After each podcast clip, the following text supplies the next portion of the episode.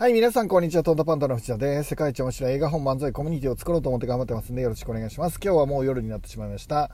えー、っと、家でですね、まあ、ちんたら仕事してたら、夜になっちゃったっていう感じですね。すいません。えー、っと、最近はいっぱい壁にぶつかってて、まあ、絵本りんご姫もそうですし、えー、その周りのプロジェクトもそうですけど、それぞれの、えー、プロジェクトでそれぞれの壁にぶつかってますね。まずは絵本りんご姫を、えーと、僕はまずは、えーと、1万売りたいと思ってるんですね。はい。でできたら5万っていう夢を持ってますけどまああの1万で成功っていうふうにしようって決めてスタートしています。今は500ちょっとなので、えー、あと20倍？売ると,、えーと、目標を達成できるということになりますね。でどうやったらそれが売れるんだろうっていうのをこう毎日考えてるわけですけどまあそんなに頭いいわけでもないし、えーと、いっぱいいろんなアイデアっていうのは出てこないんですけど思ったことは全部やろうかなと思ってます。でえっ、ー、と大手のね、え、出版社の、えー、取締役の方にねいろいろお話を伺ったっていうのは前ちょっとこのラジオでお話したんですけどでその方がですね、まあえー、僕が目指してる100年後も読まれる100万部の本をうん出したいっていう夢に関して言うとうんそれはね出版社だけの努力じゃダメですっていうその取り次ぎっていう土地の問屋さんとか書店とか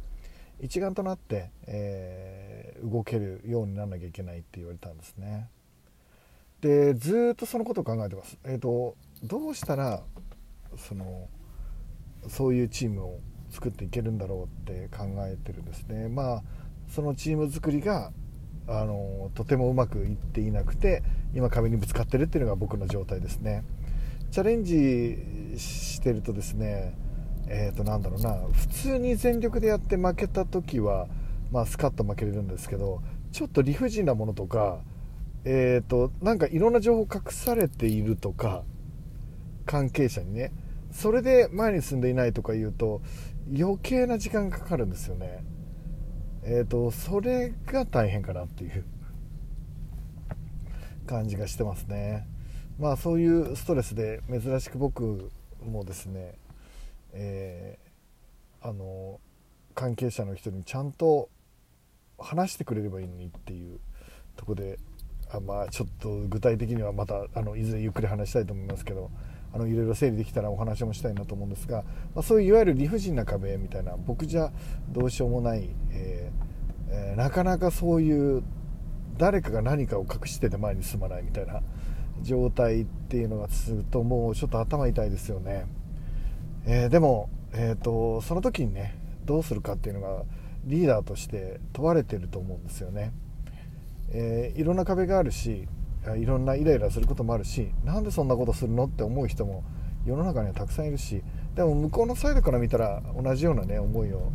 まあそれぞれの人が知ってるんだと思うんですけど僕が僕の基準でね僕がやりたいことに対してそのブレーキがかかるっていうこと、えー、そのことに関してはですね本当にうん、えー、イライラしちゃうんですね。小さいなと思いますけど。でそれを超えなきゃいけないなと思ってあの今日もね一日作業仕事をしてたっていう感じですかね。はい皆さんどんな感じで、えー、お過ごしでしょうか。今日はですねえっ、ー、とその今僕がですねあの、えー、いろんな人に理不尽な目に遭ってるように自分が感じている、え自分これをどう捉えるかっていうお話なんですけど、えユニクロの柳井さんいるじゃないですか。その高額納税者にいつもランキングされているあの柳井さんがですね、えー、本の中で仕事の報酬とは何かっていうお話をされてるんですね。で仕事の報酬とは何かっていう中で、えー、柳井さんはですね、えー、お金と経験っていうお話をされています。えっと、僕もそうだなと思ってるんですよね。えっと、今自ら僕はバカみたいにですね50になってから初めてのことをどんどん次々とですね繰り出してチャレンジしようとしているわけですよね。で、えーと、どんどん挑戦していくからまあ50になって反応速度も遅いというか、まあ、どんどん失敗するわけですよね。でそれでも、えーと、頑張ろうと思ってたくさんの人のなんか笑顔を見てねで、えー、よかったですよみたいなことを言ってもらえる日を夢見て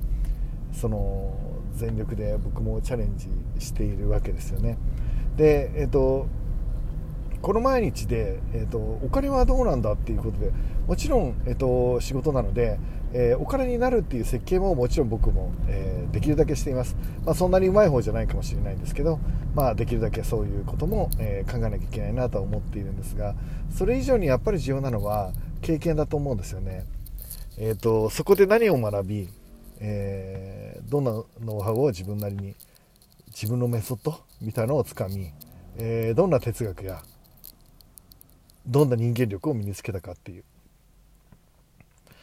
やったことないことをやってですね、えーと、僕が一番思うのはこうやって理不尽な目にあった時理不尽な目にあった時がまあ何と言ってもですね、えー、やっぱり一番、うん、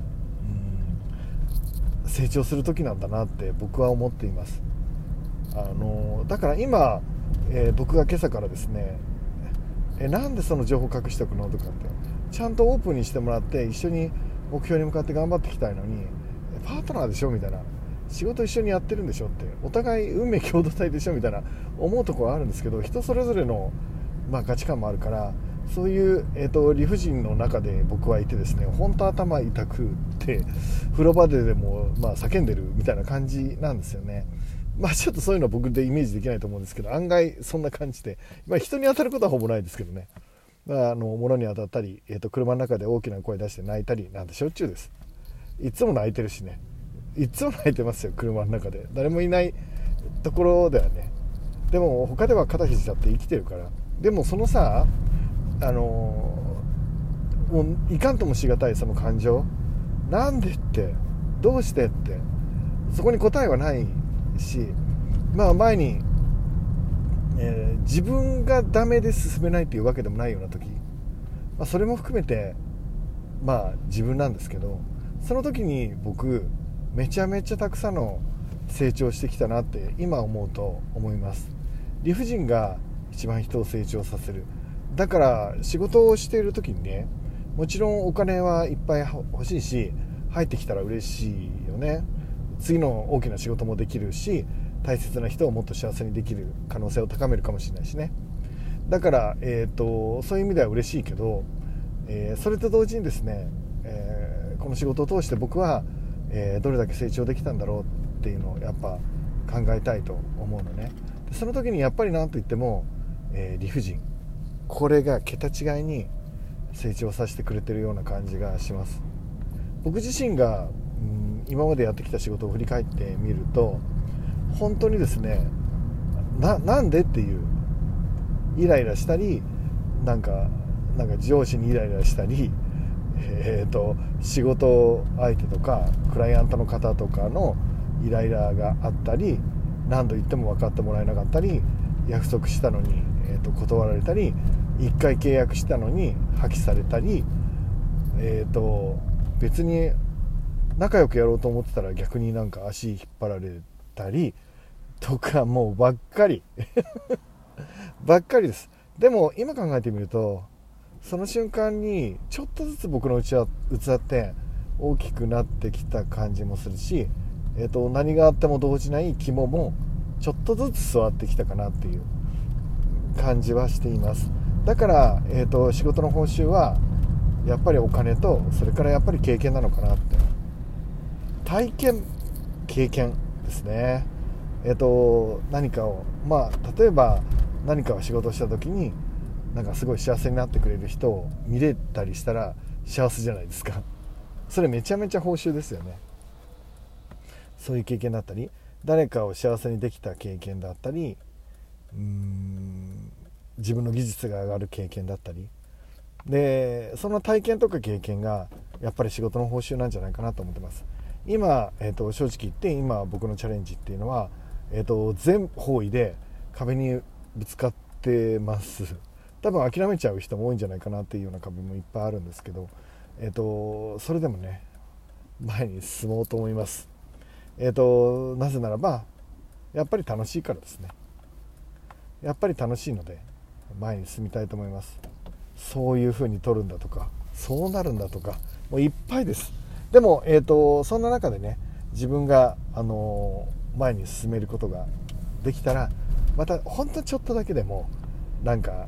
大きな器のね優しい男になってたらいいじゃないですか。っていうのを目指して頑張っていきたいと思います。ちょっと今日抽象的な話をしましたが、えー、今日はですね、えー、仕事の報酬とは何かっていうことで皆さんとちょっと考えさせていただきました、えー、今日もね絶対、え残り半日素敵な一日になると思うのでもうめちゃめちゃ特にねもう夕方夜もう遊んじゃってください。それじゃあ皆さん楽しんでいきましょう。いってらっしゃい。